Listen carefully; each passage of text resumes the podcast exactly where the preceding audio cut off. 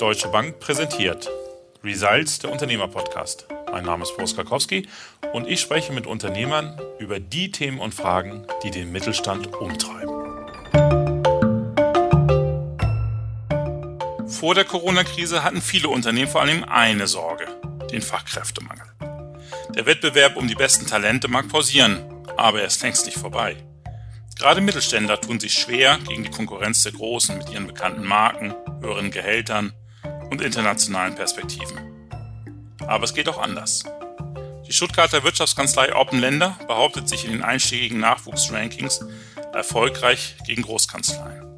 Mit Kanzleipartnerin Frau Dr. Christina Koppe spreche ich darüber, was ihre Kanzlei unternimmt, um für Bewerber attraktiv zu sein und wieso sich mittelständische Kanzleien im Talentewettbewerb gegen Großkanzleien so schwer tun. Hallo Frau Dr. Koppe, schön, dass wir heute miteinander sprechen. Hallo Herr Karkowski, ich freue mich, heute dabei zu sein. Sehr schön. Frau Koppe, warum schafft es Oppenländer in die unterschiedlichen Rankings für Bewerber im Kanzleimarkt? Ich glaube, ehrlich gesagt, das liegt letztendlich wahrscheinlich am Zuschnitt unserer Kanzlei, die so ein bisschen Großkanzlei und mittelständische Kanzlei auf sich vereinigt. Ich glaube, das ist vielleicht das Geheimnis. Mhm. Wie werben Sie denn um Talente? Was machen Sie da? Also wir sind sicherlich da unterwegs, wo auch die meisten Großkanzleien und auch die meisten mittelständischen Kanzleien mittlerweile unterwegs sind. Wir schauen, dass wir in den einschlägigen Branchen Blättern Anzeigen schalten, dass wir auf vielen Bewerbermessen, gerade von den Universitäten, mit dabei sind, um uns einfach zu präsentieren, um unseren Namen gerade auch hier in der Region bekannt zu machen, für Bewerber interessant zu machen und uns auch da vorzustellen. Das ist sicherlich wichtig. Warum tun sich denn andere Mittelständler so schwer im Wettbewerb um Mitarbeiter?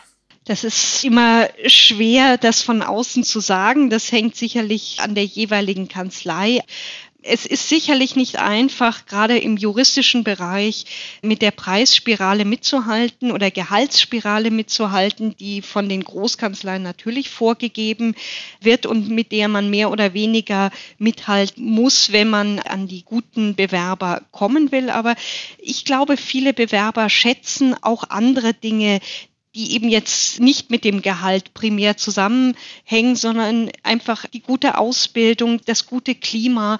Das sind Dinge, die viele Bewerber, die sehr gut sind und eine langfristige Perspektive in einer Kanzlei haben wollen, umtreibt. Und ich glaube, das ist die Nische, auf die man einsteigen sollte.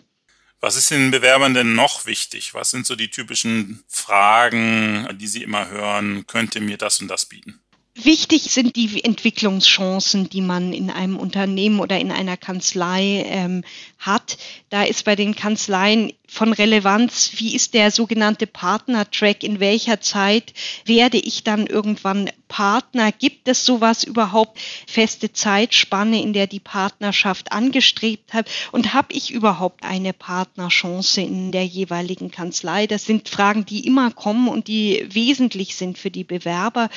Was die Bewerber sicherlich auch umtreibt, ist die gute Ausbildung, gerade in den Anfangsjahren, sei es jetzt, dass man das direkt bei der Arbeit Feedback bekommt, dass man gemeinsam mit dem Tutor, den man hat, an einem Fall arbeitet und sich von dem einfach viele Dinge abschauen kann, da Feedback bekommt, verbessert wird, aber auch die festen Ausbildungsprogramme, die eine Kanzlei anbietet, sind für die Bewerber von Relevanz, die sind wichtig für die Bewerber und die Bewerber kennen sich einfach gut im Markt aus. Das wird abgefragt, will ich mal so sagen, und das ist sicherlich ein Pluspunkt, wenn man da feste Ausbildungsprogramme anbieten kann. Das ist auch ehrlich gesagt in den mittelständischen Kanzleien nicht selbstverständlich. Und das hebt auch vielleicht uns etwas ab von anderen Mittelständlern. Mhm. Geht es dann darum, möglichst viel äh, anzubieten, also dass die Bewerber überall ein Häkchen machen können, sagen können, okay, schneller Partnertrack, äh, super Weiterbildung intern, gute Betreuung? Oder geht es mehr darum, dass man sich auf einen bestimmten Bereich spezialisiert und dadurch ein Profil gewinnt? Das hängt sicherlich vom Bewerber ab. Es gibt sicherlich diejenigen, die dahinter alles ein Häkchen setzen.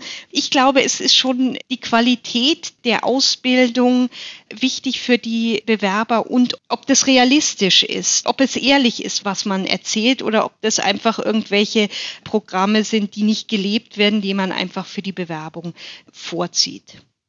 Die Mitarbeiter, die dann bei Ihnen einsteigen, haben Sie die mal gefragt, was äh, Hauptausschlaggrund war, bei Ihnen anzufangen?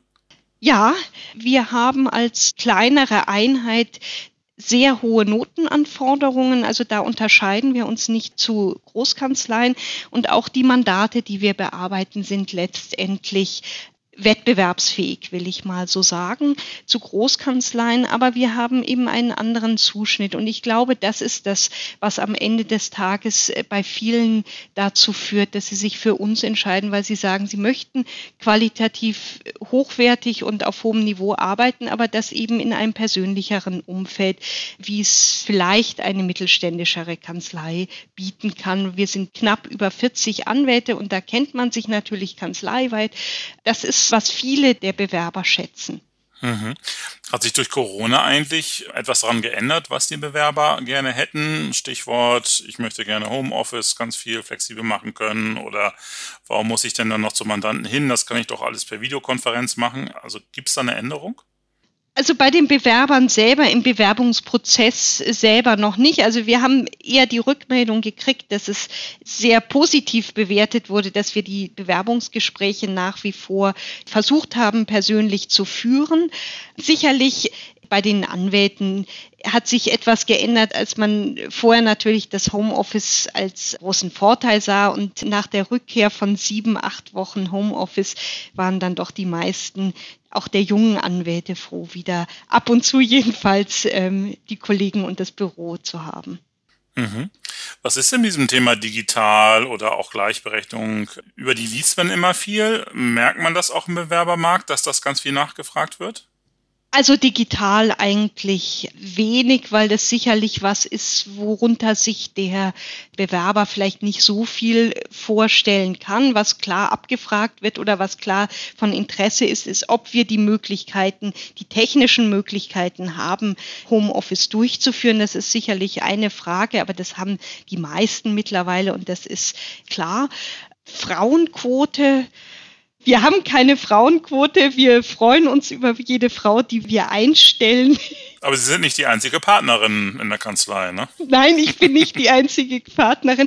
Und ja, wir leben da keine Quote, sondern wir versuchen den jungen Anwältinnen einfach Vorbilder in der Partnerschaft zu geben. Wir sind mittlerweile vier Partnerinnen, von denen auch drei ein Kind oder mehrere Kinder haben. Und wir versuchen einfach, dass das Arbeiten mit Kindern in Teilzeit auch als Partnerin möglich ist, auch als Partnerin einer Wirtschaftskanzlei möglich ist. Und ich glaube, das ist viel, viel mehr wert für die jungen Frauen, die sich bei uns bewerben, als jetzt eine Frauenquote auf dem Papier. Mhm, mh. Sehr schön. Zum Schluss eine Bitte, wenn wir jetzt vielleicht mal den Fokus ein bisschen weiten und jetzt nicht nur uns die Kanzleien angucken. Was wären so drei Empfehlungen für mittelständische Unternehmerinnen und Unternehmer, wie sie sozusagen erfolgreicher sein können im Wettbewerb um Talente? Ich glaube, das Wichtigste ist, Bewerber frühzeitig an sich zu binden, die Bewerber frühzeitig schon vor der eigentlichen Bewerbung um eine feste Stelle bei uns als Anwalt kennenzulernen und sich selber attraktiv zu machen. Wir haben die besten Erfahrungen mit Anwälten, die vorher bei uns Referendare waren. Da kennen beide Seiten sich und da wissen alle, worauf man sich einlässt.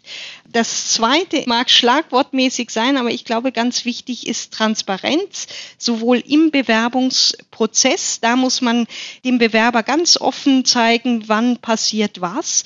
Und das Gleiche gilt dann aber auch in dem Arbeitsverhältnis. Auch da, wenn der Bewerber dann beim Unternehmen, bei der Kanzlei ist, ist aus unserer Sicht ein wichtiger Punkt, dass man klar die Strukturen, die Chancen formuliert, aber auch die Erwartungen, die man an den Bewerber, an den Mitarbeiter hat. Das ist aus meiner Sicht sehr wichtig. Und das Letzte ist vielleicht die persönliche Ansprache wie man einen Bewerber anspricht. Man sollte das mit einem Gesicht verbinden, sei es sowohl demjenigen, der den Bewerbungsprozess dann durchführt, aber auch frühzeitig schon diejenigen Personen einfach vorstellen, mit denen der Bewerber später einmal dann zusammenarbeiten wird. Also das ist den Bewerbern aus meiner Sicht immer sehr wichtig. Dankeschön, Frau Dr. Koppe. Also das fand ich sehr, sehr spannend. Ich glaube, wir haben zwar jetzt viel über Kanzleien gesprochen, aber davon lässt sich ja ganz, ganz viel auch auf andere Unternehmen in anderen Branchen übertragen. Und auch wenn wir jetzt vielleicht gerade durch die wirtschaftlichen Schwierigkeiten gar nicht so sehr das Thema Bewerberansprache oder sowas ganz vorne haben, bleibt das ja ganz wichtig. Also gerade für alle Unternehmen mit anspruchsvollen Dienstleistungen wird das einfach der weiterhin der wichtigste Faktor für den Erfolg sein. Also Dankeschön. Ihnen weiterhin alles Gute, viel Erfolg, viele gute Bewerbungen und Talente an Bord. Und ja, schön, dass Sie dabei waren. Vielen Dank. Es hat mich sehr gefreut. Danke. So, auch Ihnen, liebe Zuhörerinnen und Zuhörer, vielen Dank. Wie steht's, dass Sie dabei waren? Und ja, lassen Sie uns wissen, wenn auch Sie irgendwelche Vorschläge haben, spannende Ideen, über die wir mal sprechen sollten, interessante Gesprächspartner oder selber vielleicht auch einer sind dann schreiben Sie uns. Wir freuen uns jedenfalls auf Ihre Nachricht. Alles Gute und bis zum nächsten Mal.